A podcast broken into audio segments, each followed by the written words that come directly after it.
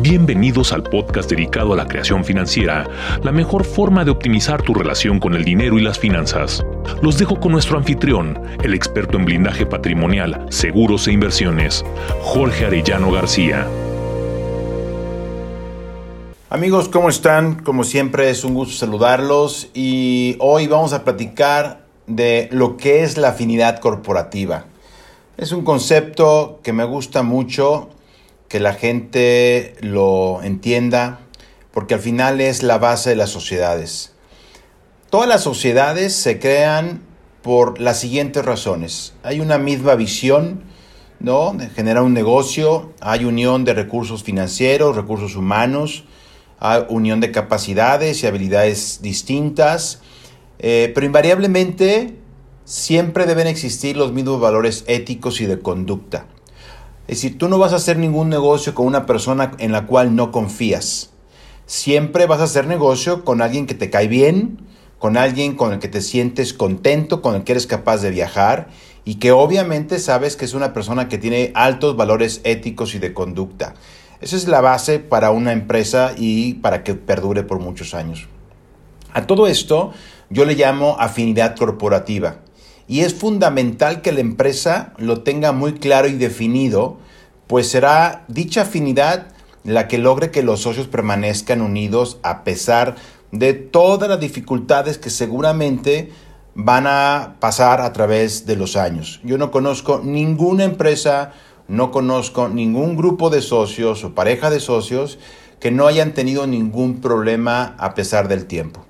Hoy justo estaba hablando con un cliente, es un cliente grande, se dedica a la construcción, eh, ya tienen más de 15 años como socios y la verdad es que han pasado por una infinidad de problemas, eh, decisiones duras que han tenido que tomar a, través del tiempo, entre ellas eh, cerrar una empresa. De las tres que tenían, cerrar una empresa. Las otras dos han crecido cinco veces Imagínense la cantidad de decisiones que han tenido que tomar y problemas. Pero lo que más me gusta de todo esto es que cada vez que yo hablo con los socios, la relación de respeto, la relación de amistad, la relación profesional se mantiene porque tienen muy clara la afinidad corporativa. Ahora, la afinidad corporativa es fundamental para la supervivencia de las empresas a través de los años, pero no es suficiente para mantener la unión si no se dejan las reglas claras sobre las necesidades propias de los socios, de sus familias y de la propia empresa.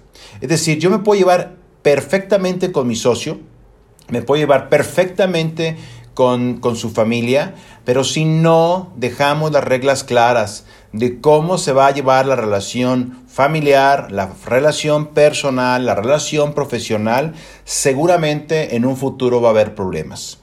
Vamos a poner un ejemplo muy sencillo, ¿no? Porque al final las necesidades de los socios cambian con el tiempo. Y vamos a poner un ejemplo de un Jesús García y de un Héctor Hernández.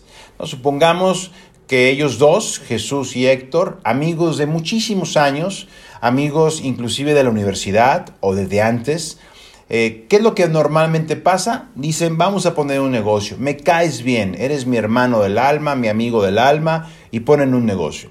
En este caso, en este ejemplo, van al 60 y el 40%. Es directo tiene el 60 y Jesús tiene el 40%. Al principio de su relación, pues obviamente todos son buenos deseos, todos son eh, obviamente en buenos augurios, se llevan bien, están con mucho ánimo y empiezan a trabajar. Hay armonía. ¿Por qué? Pues las necesidades de ambos son muy similares, ya que ambos son solteros. ¿No? Entonces empiezan a trabajar, empiezan a, generar ventas, empiezan a escoger las oficinas, empiezan a hacer que el negocio crezca. ¿Se acuerdan de las etapas de los, de los negocios? Les, recomiendo que vean ese podcast. Eh, y al principio es acreditar el negocio, ¿no? Pero, y ahí viene el gran pero, con la con el tiempo, las necesidades de cada familia van cambiando. Jesús se casa con la mujer de sus sueños, Héctor hace lo mismo y casualmente lo hace con la mejor amiga de la esposa de Jesús. Todo parece perfecto, ¿no? Héctor eh, y su esposa deciden tener hijos, por lo pronto tienen cuatro hijos, toda la familia de Héctor ya creció y Jesús decide no tener hijos. Entonces, a pesar de la, de la afinidad corporativa que, que existe entre ellos, de las relaciones de amistad, nunca dejaron claras las reglas del juego. Jamás dejaron claras las reglas sobre el patrimonio empresarial, sobre cuál iba a ser la relación entre ellos y obviamente el patrimonio de la compañía. ¿Qué es lo que normalmente sucede cuando pones un negocio con tu mejor amigo? Quiero que lo reflexionen. Normalmente se pone el mismo sueldo. ¿no? Oye, vamos a ser socios al centro del 40, pero vamos a tener el mismo sueldo. Y el gran problema de las pymes en México es que confunden mucho entre lo que es el sueldo y lo que es el dividendo. Es decir, a pesar de que Héctor tiene el 60% de acciones y Jesús tiene el 40%, ganan lo mismo porque la empresa por lo pronto no ha dado dividendos. Entonces obviamente siguen generando un ingreso del sueldo. Mi recomendación en la etapa inicial de las pymes, en la etapa de acreditación del negocio, es que pongan los sueldos con base en lo que cada quien hace y sueldos dependiendo del mercado. De hecho, una vez una persona me preguntó, oye, ¿cuál es el sueldo que me debo de poner? Bueno, pues cuánto factura tu empresa, en qué giro está, dónde está ubicada y dependiendo de esos factores y otros más, es el sueldo que te debes de poner. Oye, pero es que con ese sueldo no vivo, me parece bien, pero entonces tendrás que tener una política de dividendos que de alguna forma pueda hacer una reinversión y que además te genera un dividendo que se puede repartir mensual, trimestral, semestral o anualmente y que de ahí complemente tu gasto. Pero al final, como sueldo, tienes que ajustarte a tu sueldo. Los dividendos es un extra. Entonces, en este caso, Jesús y Héctor no pusieron las reglas claras sobre el patrimonio. Y algo importante es que a pesar de que son muy buenos amigos, empieza el tiempo a generar diferencias.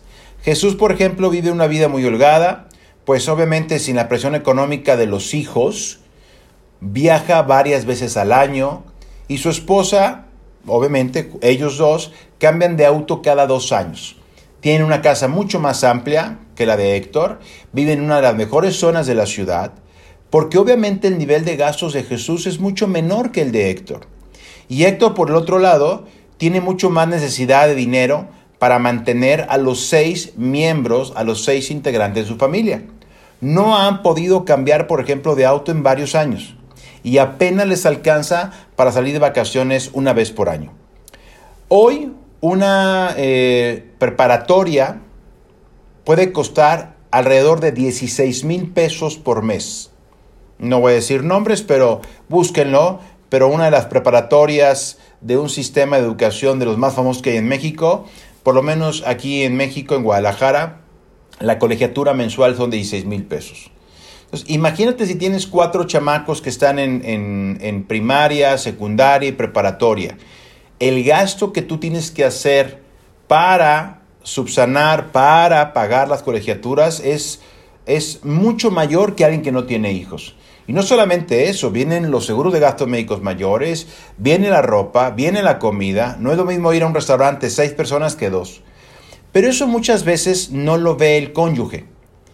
En este caso, las esposas empiezan, y eso lo he visto y lo he escuchado muchísimas veces, oye, ¿cómo es posible que Jesús viaje tanto? Oye, ¿ya te diste cuenta dónde van a ir este año de vacaciones? Van a ir a Europa.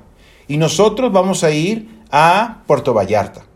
Entonces, con el tiempo, si no se dejaron claras las reglas de toda la relación con la empresa y con el patrimonio, va a empezar a haber problemas.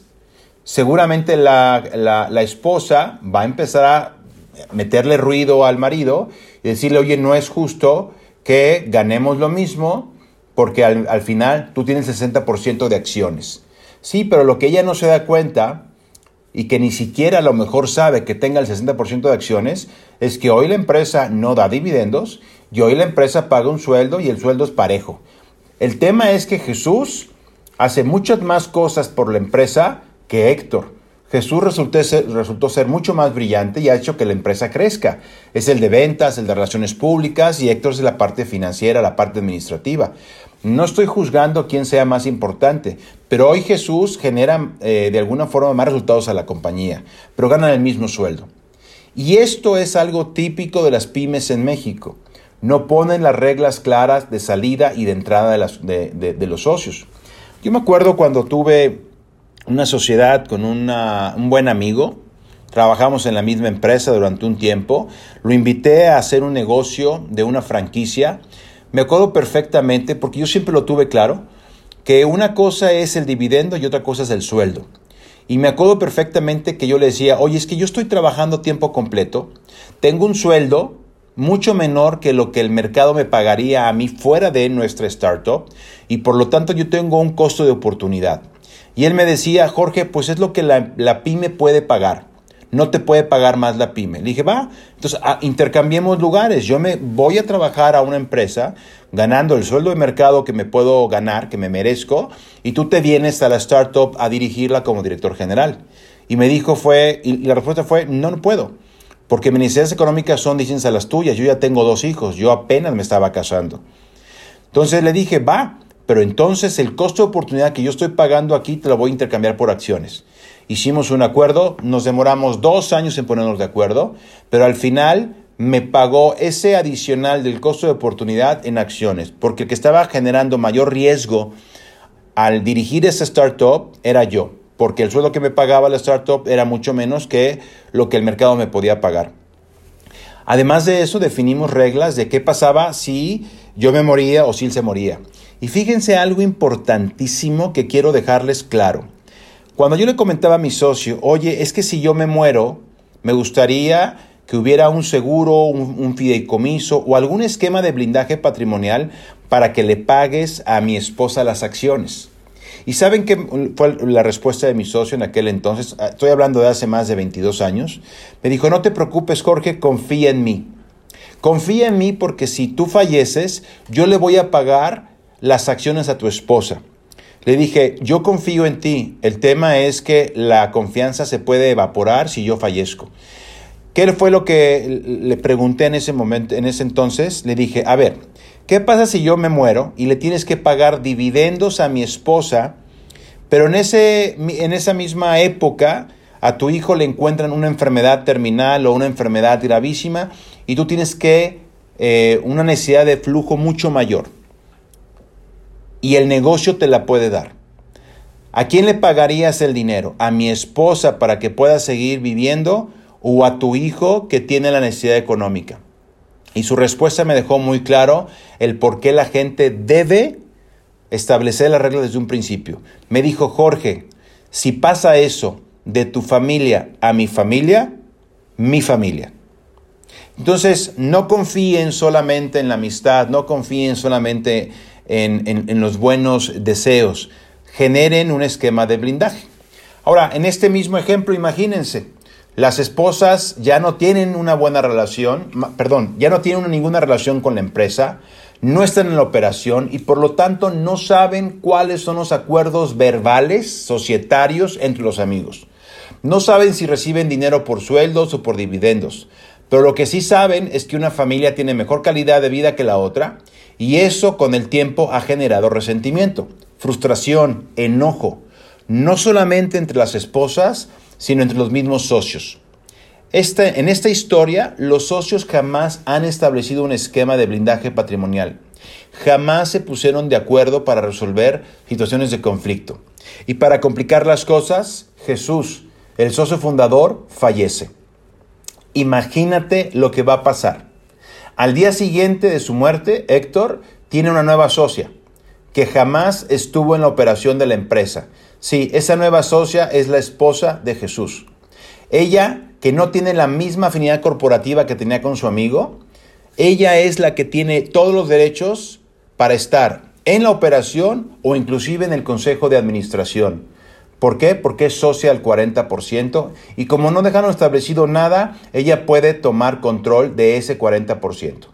Y si con el tiempo ella se vuelve a casar y lo hace con un abogado, y no un abogado buena onda, sino un abogado que le guste pelear en consejo de administración o en asamblea de accionistas, Héctor tendrá un nuevo socio, un abogado con el que jamás trabajó, con el que de alguna forma no hay ninguna afinidad corporativa, no hay confianza, no conoce el negocio. ¿Te puedes imaginar en qué va a acabar esta historia? Va a acabar lo que normalmente acaban todas las historias de las pymes en México. Van a quebrar precisamente porque no establecieron las reglas del blindaje patrimonial. La afinidad corporativa es fundamental para que las empresas continúen a pesar de los problemas que van a haber. Pero si tú estableces todas las reglas de entrada, de salida, establece los mecanismos para la solución de conflictos que seguramente van a haber a lo, largo del tiempo, esa empresa tendrá muchas más posibilidades de permanecer y llegar a las siguientes generaciones.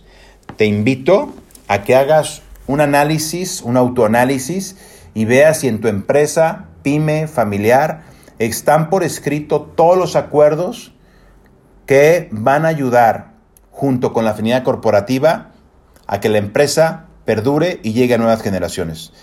Si el podcast te generó valor, vamos compartiéndolo libremente, hazlo para que sigamos generando eh, un México poderoso con pymes fuertes, porque es lo, la única forma como yo veo el país va a seguir adelante.